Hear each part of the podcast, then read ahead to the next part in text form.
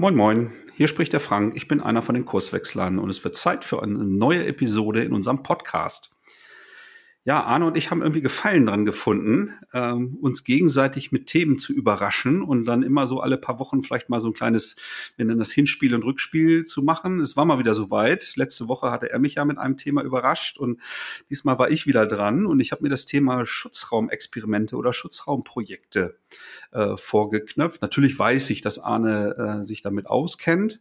Ähm, aber ich will mal so spezielle Facetten, nämlich diese notwendige formelle Macht so ein bisschen in den Vordergrund stellen, die notwendig ist, um in Veränderungsprozessen, ähm, wenn Schutzraumprojekte äh, oder Schutzraumexperimente sinnvoll sind, um die Kultur zu irritieren, welche Möglichkeiten und Grenzen vielleicht auch formelle Macht hat, um äh, Experimente da zu legitimieren, äh, auch zu äh, stabilisieren, äh, damit die Lernerkenntnisse auch wirklich die notwendigen äh, Ergebnisse liefern. Äh, ja, wenn dich das jetzt neugierig gemacht hat, dann bleib einfach dran. Los geht's. Du hörst den Kurswechsel Podcast. Wir machen Arbeit wertevoll, lautet unsere Vision. Im Podcast sprechen wir über lebendige Organisationen, den Weg dorthin und die Nutzung von modernen Arbeitsformen. Dann legen wir mal los. Moin Arne. Moin Frank. Ja, Rückspiel heute mal wieder. Letzte Woche hast du mich ja mit einem Podcast-Thema überrascht und wir haben darüber gesprochen, dass es ja irgendwie doch um den Menschen geht. Ich erinnere mich noch gut.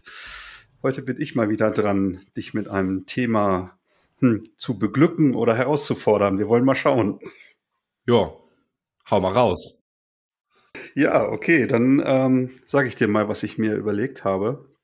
Und zwar würde ich gerne mit dir über Schutzraumexperimente oder Schutzraumprojekte sprechen. Wir haben dieses Thema ja schon häufiger immer mal so beiläufig erwähnt, ne, dass es das gibt, aber aus, in meiner Erinnerung noch nicht ähm, ja vollständig in einer Episode mal seziert und mal die Hintergründe erläutert. Und ich würde auch versuchen, dich auf einen bestimmten Fokus zu lenken im Laufe des Gespräches. Und zwar so die Sicht aus der formellen Macht. Wir sagen ja immer, das erklären wir noch ausführlicher, aber mal so vorweggespoilert, dass es formelle Macht braucht, um Schutzräume zu kreieren und stabil zu halten. Und da würde ich gerne ähm, besonders Wert drauf legen, dass wir da mal beschreiben, was heißt denn das eigentlich für die Praxis? Wie entsteht denn ein Schutzraum und wie halte ich das stabil? Was hältst du von dem Thema?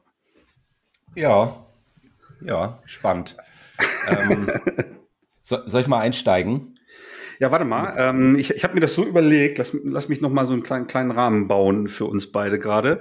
Ähm, wir, wir könnten uns ja mal dieses Affenbeispiel, was wir auch immer so in unseren Impulsen drin haben, wenn wir über Kultur erzählen, da kommen wir dann ja auch auf Schutzraum. Vielleicht nehmen wir das mal so als Leitplanke äh, und, und beschreiben noch mal dieses Beispiel und warum dann ein Schutzraumexperiment hilfreich ist, zum Beispiel um Kulturüberbande vielleicht in Bewegung zu bringen. So, das hatte ich mir so überlegt. Äh, mhm. Da du dieses Beispiel ja auch äh, intensiv kennst, vielleicht äh, fängst du damit mal an, äh, vielleicht dieses Beispiel nochmal uns in Erinnerung zu rufen und den Hörern und dann kannst du ja natürlich deine Sicht äh, auf Schutzraumaktivitäten beschreiben. Ich mach mal.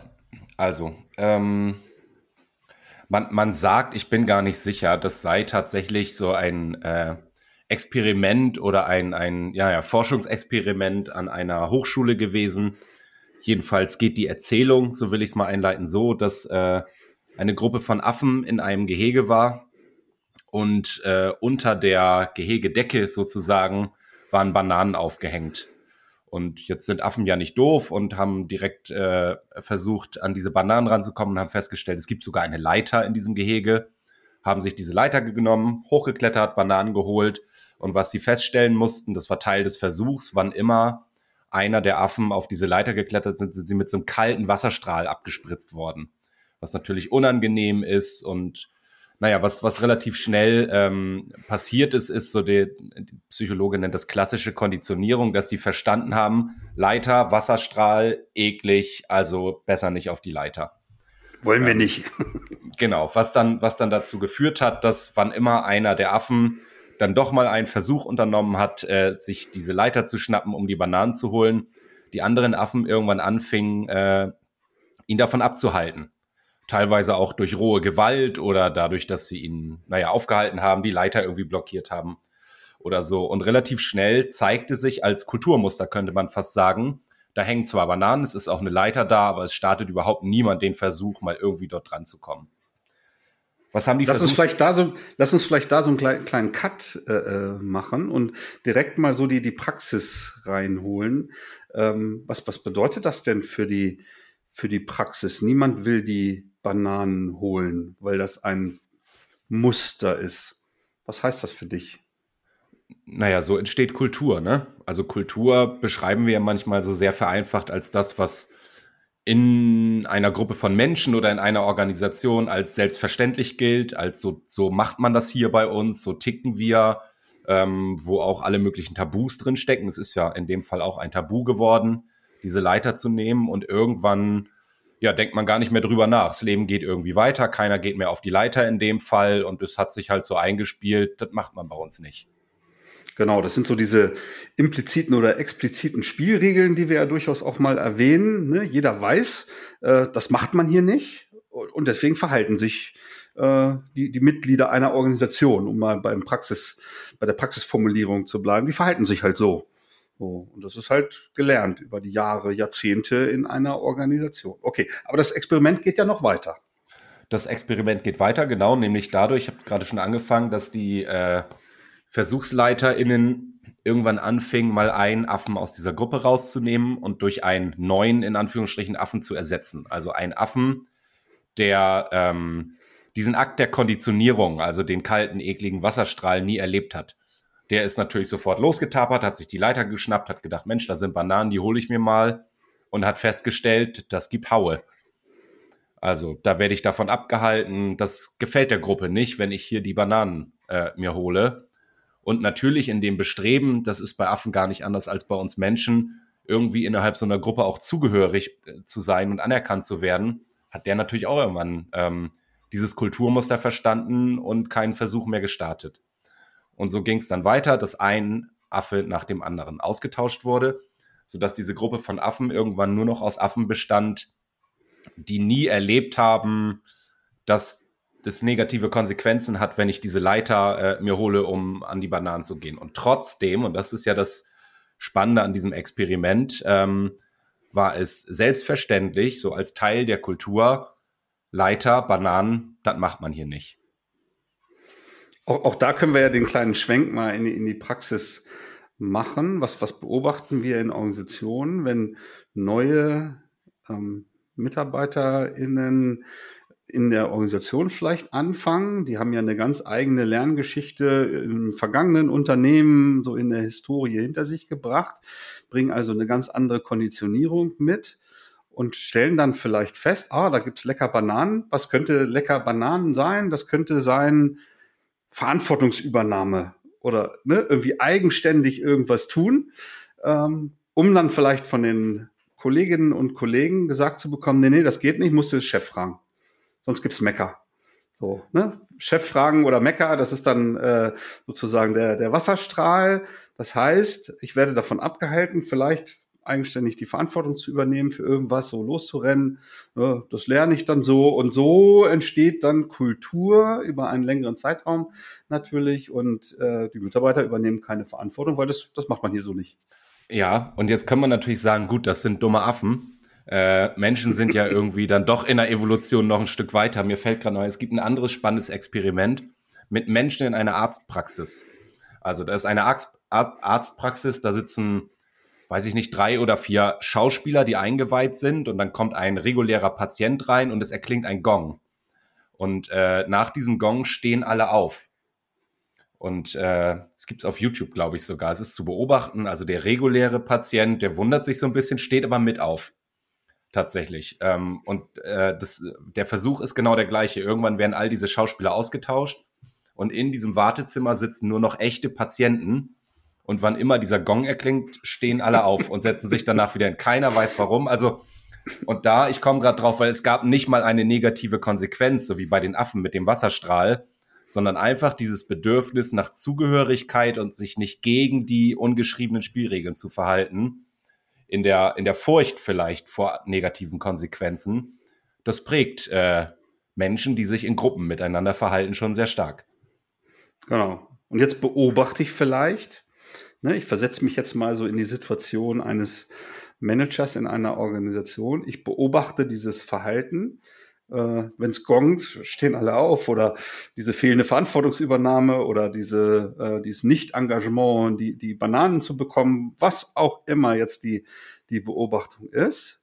Und vielleicht finde ich das ja nicht gut. Ich möchte ja vielleicht ein anderes Verhalten. So. Und äh, viel diskutiert, auch hier im Podcast, ist dann ja so dieser, dieser Impuls, naja, dann schreibe ich das auf, wie es zu funktionieren hat, erkläre das den Leuten, so ab morgen holt ihr euch die Affen oder ab morgen bleibt ihr sitzen, wenn es gongt oder übernehmt doch einfach mal die Verantwortung und oh Wunder, es passiert nichts.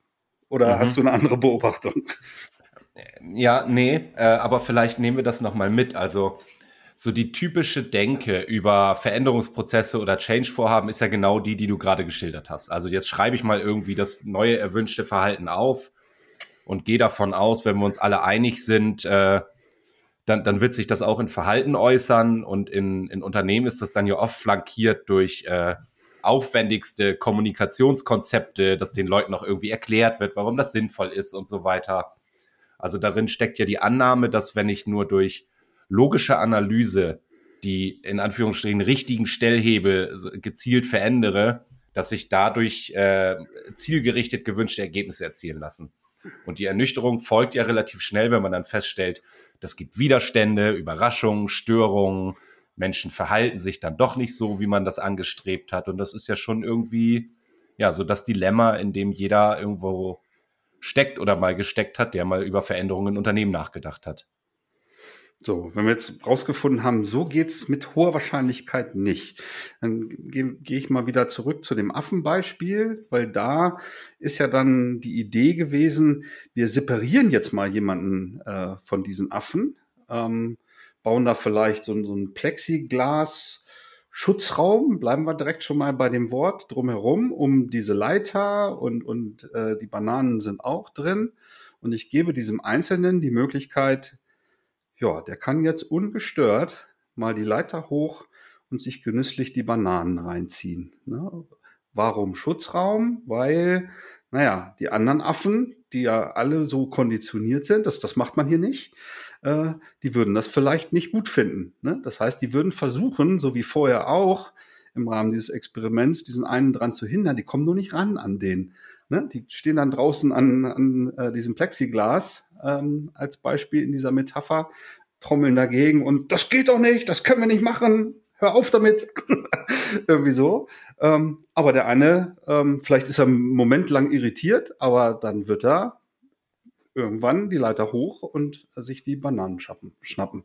So, das ist ein Schutzraum. Und wir sagen ja, ähm, wir brauchen dafür jemanden, der natürlich diesen, diese Plexiglasbox da vielleicht in diesen Käfig zu den Affen stellt, aber in die Praxis übertragen, der in der Lage ist, einen stabilen Schutzraum zu kreieren, den auch zu halten, damit ich mal etwas bewusst anders machen kann, um diese Lernerfahrung zu machen und somit dann die Kultur einfach zumindest mal in Bewegung äh, zu bringen. Ob mir das Ergebnis gefällt, das weiß ich noch nicht. Ne? Aber da beschreiben wir das ja immer so, dass wir, ne, wenn wir das Problem verstanden haben, ah, okay, äh, Affen kommen nicht an die Bananen, dann kann ich ja eine Hypothese formulieren und sagen, okay, äh, wenn wir das anders machen, das heißt, ähm, ja, wir, wir verändern so die Rahmenbedingungen, dass ähm, Affen dann doch in der Lage sind, vielleicht die Bananen zu erreichen und wir testen das mal auf Zeit, äh, ja, auf Zeit äh, im Rahmen eines Experiments zum Beispiel,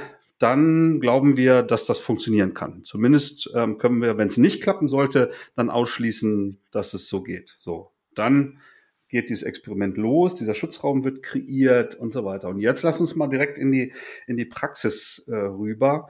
Was heißt denn ähm, ein Schutzraum für ein Experiment, um vielleicht Verhalten auf Zeit mal anders zu ermöglichen? Was ist Schutzraum?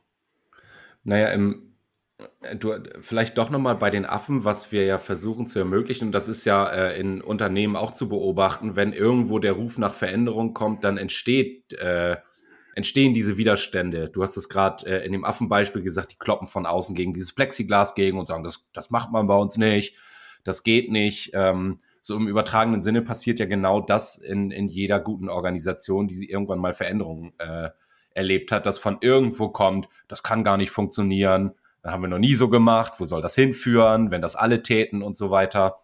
Und dieser Schutzraum soll ja eben erlauben, dass, du hast es gerade schon gesagt, in sowas wie einem, sagen wir mal, lokalen Ausnahmezustand ähm, mal eine Variation anzubieten. Also Dinge mal anders zu tun. Das Ding ist, ähm, dass es in Unternehmen häufig ja nicht so offensichtlich ist wie in dem Affenbeispiel sondern vielfach äh, geht es da zumindest äh, uns ja auch in unserer Arbeit darum, äh, informelle Strukturen, die ähm, wirksam sind im Sinne der Wertschöpfung, mal sicht- und besprechbar zu machen. Also die, die Affen zu finden, die schon, die Affen zu finden, die schon Bananen essen, aber keiner weiß davon. Ne? Ja, ja, ja, also weil, weil irgendwie, sie überleben ja alle, irgendwie müssen sie sich ja ernähren. Scheinbar scheint das zu funktionieren, aber irgendwie im Verborgenen und keiner beobachtet, dass, dass es doch offensichtlich Möglichkeiten gibt, an die Bananen zu kommen, wenn mal keiner hinguckt. Und das ist es ja, was, was in Organisationen äh, auch sehr, sehr verbreitet ist, dass vieles, ähm, was wirklich hilfreich ist im Sinne der Wertschöpfung, im Sinne von äh, Problemlösung für den Markt, gar nicht über die Formalstrukturen läuft, sondern das weiß jeder, der kurze Dienstweg, man spricht sich ab untereinander und so weiter. Man kann das aber oft gar nicht so thematisieren, weil das ja illegal ist. Und dieses, ähm, diese brauchbaren Illegalitäten, die versuchen wir ja hypothesengeleitet mal in so einen Schutzraum oder Labor oder wie auch immer ich das nennen will, ähm, zu separieren, damit dort mal ähm, entgegen des betrieblichen Alltags in dem Rest der Organisation genau diese ähm, wirksame und sinnvolle Hinterbühne sozusagen legitimiert werden kann und äh, offenkundig wird. Weil erst dann kann ich sie ja irgendwie im Sinne von Organisationsentwicklung auch gebrauchen, um Veränderungen stattfinden zu lassen.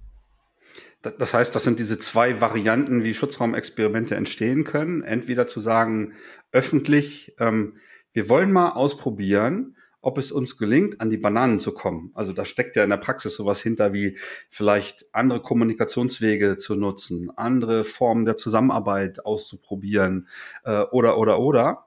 Ähm, wer hat Lust, ähm, das mal zu erleben und, und äh, für uns alle im Grunde diese Lernerfahrung zu machen? Und dann gibt's Variante eins, dass sich dann aufgrund dieses Angebots, dieser Einladung, aus der brauchbaren Illegalität, so hast du es eben genannt, äh, aus dem Verborgenen sich Leute ans Tageslicht trauen, in Anführungsstrichen, und sagen, ähm, jetzt, also auf Basis der Einladung kann ich ja sagen, wir machen das schon so. Äh, und das dann herzuzeigen, also erstmalig in der Lage sind, davon zu berichten, wie dann dieser informelle Weg in der Praxis funktioniert, so an diesen verbietenden Regeln oder, oder äh, impliziten Spielregeln vorbei, äh, das sozusagen besprechbar zu bekommen. Und der zweite Weg ist tatsächlich, es gibt diese Erfahrung nicht, das ist komplett neu und es findet sich dann ähm, ein Team oder hm, naja, äh, irgendwie Menschen in der Organisation, die sagen, ah, das klingt interessant, das können wir doch mal ausprobieren. Hier wir bei uns, wo wir sowieso irgendwie zusammenarbeiten oder irgendwas ganz Neues oder ne, was auch gerade der, der Kontext ist äh, um dann im Rahmen äh, dieses Experiments wirklich diese Lernerfahrung zu machen und neue Formen der Zusammenarbeit auszuprobieren oder was jetzt gerade hinter der Hypothese steckt. Ne? Ja, genau. Let letzteres, äh, zumindest ist es meine Beobachtung, braucht oft gar nicht, äh, naja, so pauschal kann ich das nicht sagen, aber der Schutzraum ist weniger wichtig, wenn ich das so als als Innovationsprojekt deklariere. Und mit Innovation meine ich jetzt nicht nur, wir bauen irgendwie ein neues Produkt, sondern ähm, wir versuchen mal eine neue Lösung oder vielleicht auch eine neue Lösungsstrategie zu entwickeln für ein Problem, was neu ist. Das ist oft relativ ungefährlich, weil das so den bisherigen Betrieb ja wenig äh, berührt. Äh, interessanter finde ich tatsächlich die, die, die erste Variante, wo ich sage, lass uns doch mal der Organisation auf die Schliche kommen und herausfinden, wie hier tatsächlich Leistung entsteht. Ja, wo, wobei ich da durchaus auch sehr, sehr unterschiedliche Erfahrungen gemacht habe. Ne? Also auch für den, für den zweiten Fall, also wirklich ein neues Problem mal auf ganz neue Art und Weise vielleicht äh, zu lösen. Ähm, auch da gibt es äh, Widerstände in Organisationen. Ne? Also da, ähm, ich, ich nehme mal so dieses Beispiel, klassische hierarchische Organisation und da soll auf einmal ein wertschöpfungsmächtiges Team auf, äh, auf eine andere Art und Weise in Vollzeit an einem neuen Produkt halt irgendwie arbeiten, so. Ähm, naja, dann, dann gibt es ja klassische Führungskräfte, die dann auf einmal Kompetenzträger oder ähm, Leute, die dann da vielleicht mitmachen wollen, abstellen müssen. Das heißt, die müssen den Alltag irgendwie anders organisiert bekommen, um zuzulassen, dass so ein Experiment ne, äh, da stattfindet. Und da gibt's dann durchaus auch die Affen, die gegen die Plexiglasscheibe trommeln und sagen, ne, das führt doch zu nichts. Das haben wir vor drei Jahren schon mal ausprobiert. Das hat nicht geklappt.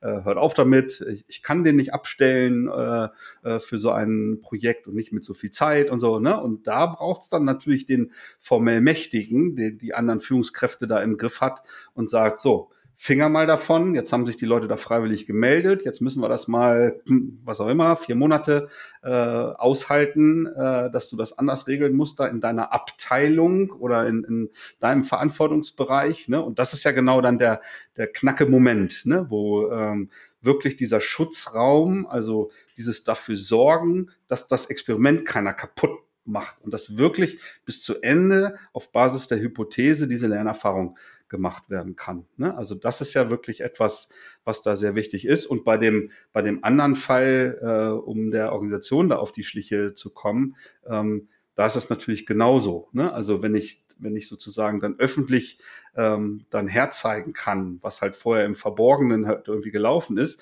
auch da brauche ich die formelle Macht, dass niemand sagt so, was, das habt ihr gemacht, jetzt gibt's eine Abmahnung oder weiß ich nicht, ne? Also irgendwie eine, eine Sanktion äh, oder so, äh, weil das jetzt ja entlarvt worden ist. Ne? Und das muss die formelle Macht da an der Stelle sicherstellen. Und jetzt sind wir im Endeffekt ja schon an dem Punkt, wo ich hin will. Ne? Welche, welche Möglichkeit hat denn aus deiner Sicht die formelle Macht, also eine hohe Führungskraft, Geschäftsführer oder Inhaber oder so, ähm, um in der Praxis, wenn, wenn solche Experimente laufen oder ähm, der Organisation beigebracht wird, in Anführungsstrichen, naja, ihr konntet das vorher schon, nur halt im Verborgenen und schaut mal, ne, welche Erfahrungen es da schon gibt, äh, die total sinnvoll sind für die Wertschöpfung.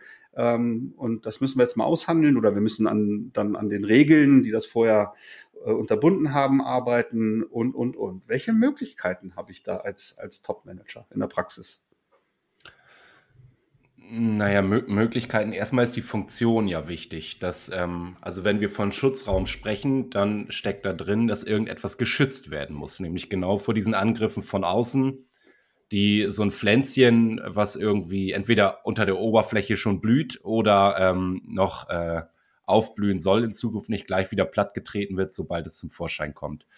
Das heißt, die formale Macht, und die brauche ich tatsächlich, ähm, so in Form von, ich habe immer so dieses Bild von dem Obelix, der irgendwie davor steht und sagt, wenn ihr da ran wollt, dann müsst ihr erstmal an mir vorbei und jeder weiß, den kriege ich nicht, also da komme ich nicht, komme ich nicht ran an das Ding. Also gleichzeitig, wenn du sagst, ein, Geschäftsführer, der große Vorteil von diesem, äh, von dieser formal äh, durch Macht äh,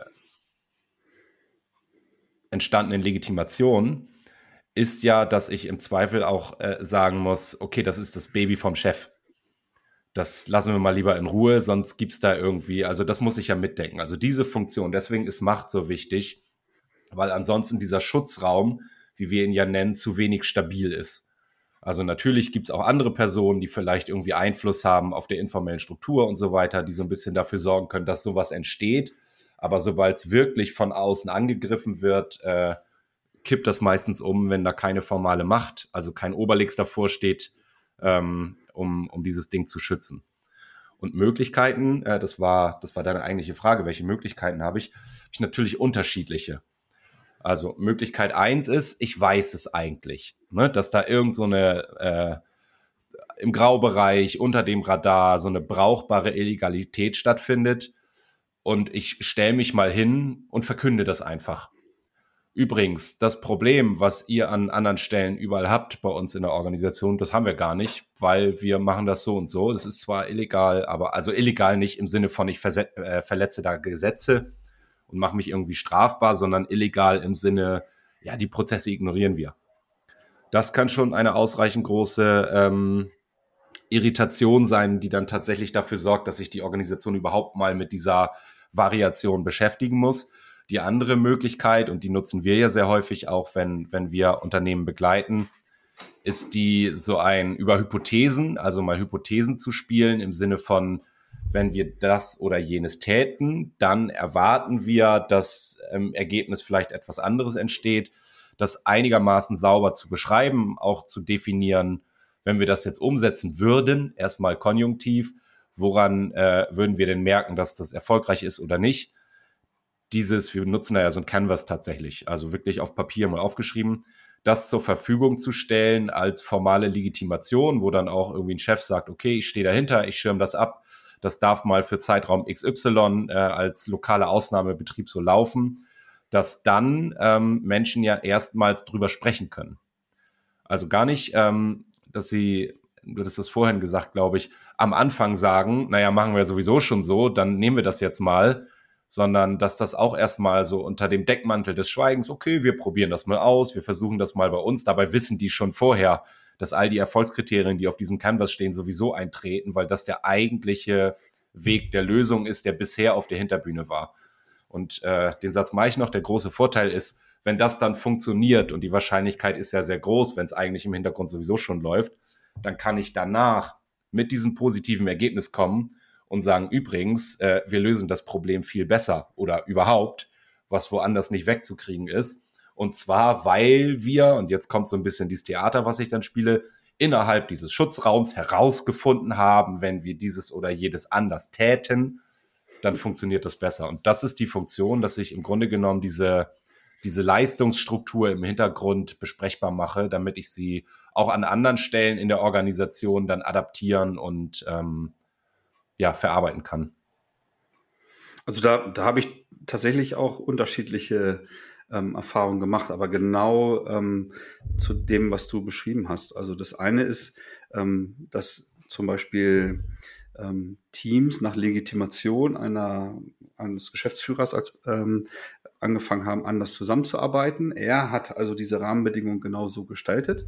Und weil er im Grunde dann der, also in klassischen Organisationen würde man sagen, von diesem Team gab es dann nur diesen Berichtsweg zu dem Geschäftsführer. Es gab keine operative Führungskraft mehr.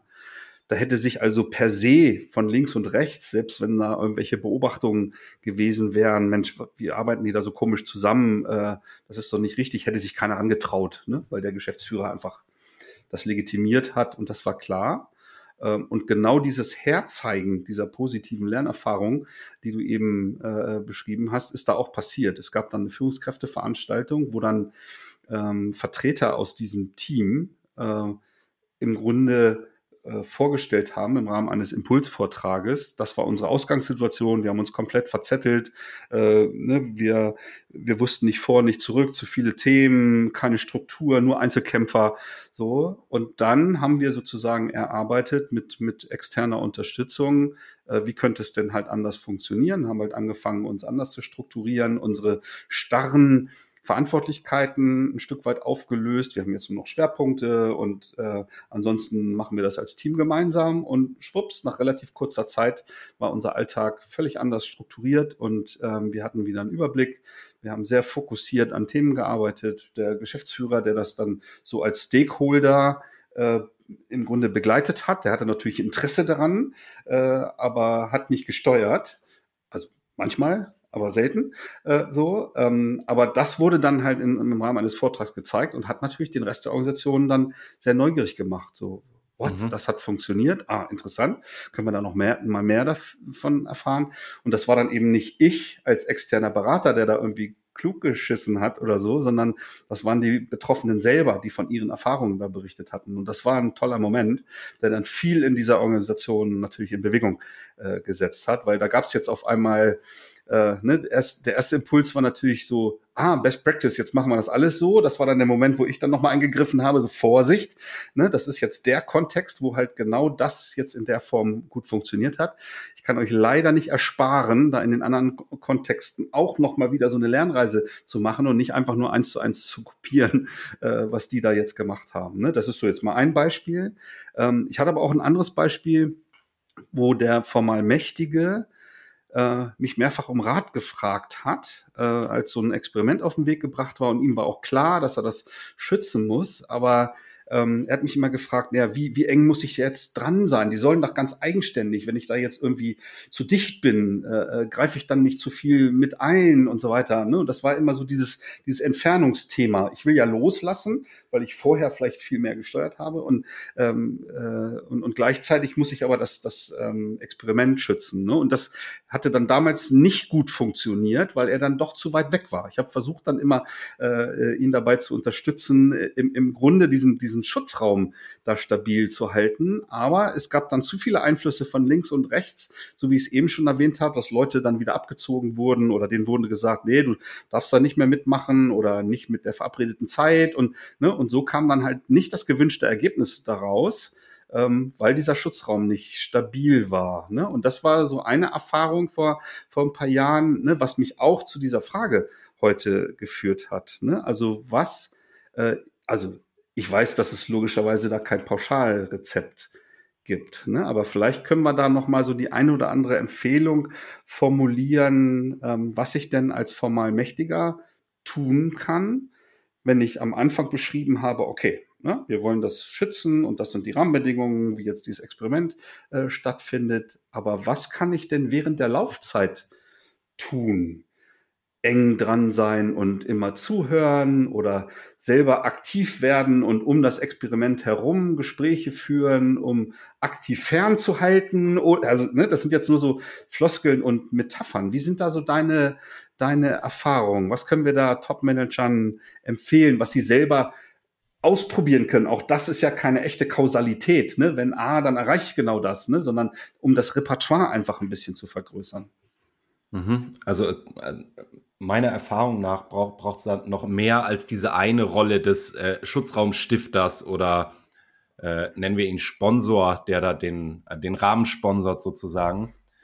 Nämlich so diesen, ähm, diese eine Person, die richtig geil auf das ist, was da passiert in diesem Schutzraum.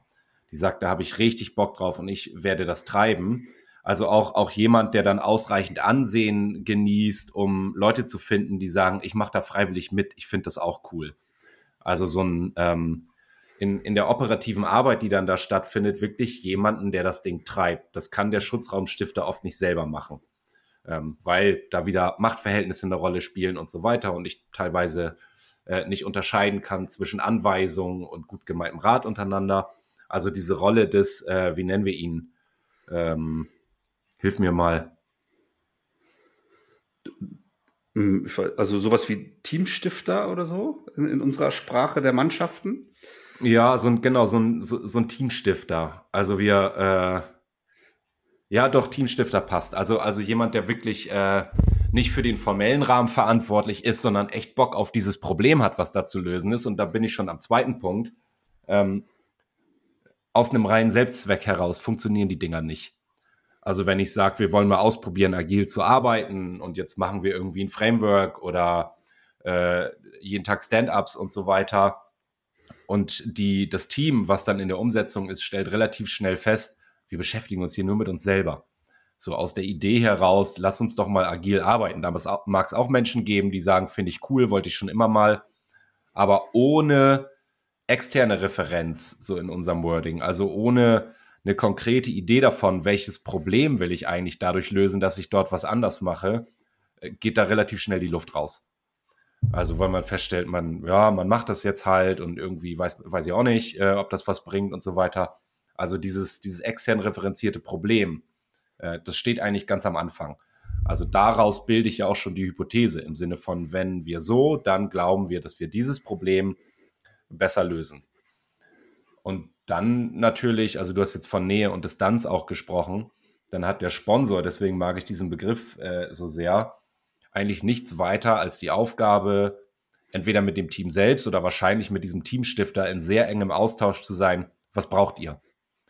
Welche Ressourcen, also Arbeitsmittel, Zeit, äh, Regeln, die ich irgendwie aufstellen muss, aber wahrscheinlich eher vielleicht auch mal in diesem lokalen Ausnahmebetrieb wegnehmen muss, wo ich, wo ich sage, das, das gilt jetzt für euch nicht. Ähm, dafür kann ich ja meine formale Macht benutzen. Also die Frage für mich als, als formal Mächtigen ist, was mache ich mit meiner Macht?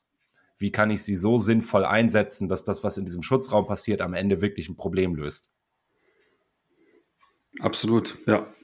Ich, mir fallen tatsächlich äh, diverse Beispiele noch gerade äh, ein, so aus der praktischen Arbeit. Vielleicht ist das für die HörerInnen auch ähm, ganz interessant. Also ähm, was, was kann so ein Schutzexperiment sein, als du sagtest, naja, auch mal eine Regel aussetzen. Ne? Da fällt mir ein Team ein äh, oder eine, eine Organisation ein, ähm, die so eine ähm, Arbeitszeitregelung äh, die es halt gab schon seit Jahrzehnten. Ne? Also äh, irgendwie so eine Kernarbeitszeit und äh, so Gleitzeit von bis irgendwie kommen und nachmittags dann von bis gehen. Ähm, einfach mal für ein paar Monate in einem bestimmten Kontext der, der Organisation auszusetzen. Ne? Also Management, äh, mit denen die vorher gesprochen haben, gesagt, das können wir nicht machen, das ist ja Kraut und Rüben und ihr habt ja auch äh, Kunden, die für die erreichbar sein wollen und so weiter. Aber die Hypothese war, äh, ne, das erhöht die Flexibilität der, der Teammitglieder. Äh, das war auch so mitten in der Pandemie, äh, ne, um auch mal was Privates zu regeln. Aber wenn die sich halt absprechen, ähm, ist der Service und äh, ja, gewährleistet ähm, und die Zufriedenheit der Leute erhöht sich. Ne? Und ähm, ist jetzt keine Überraschung, das hat sich natürlich bestätigt.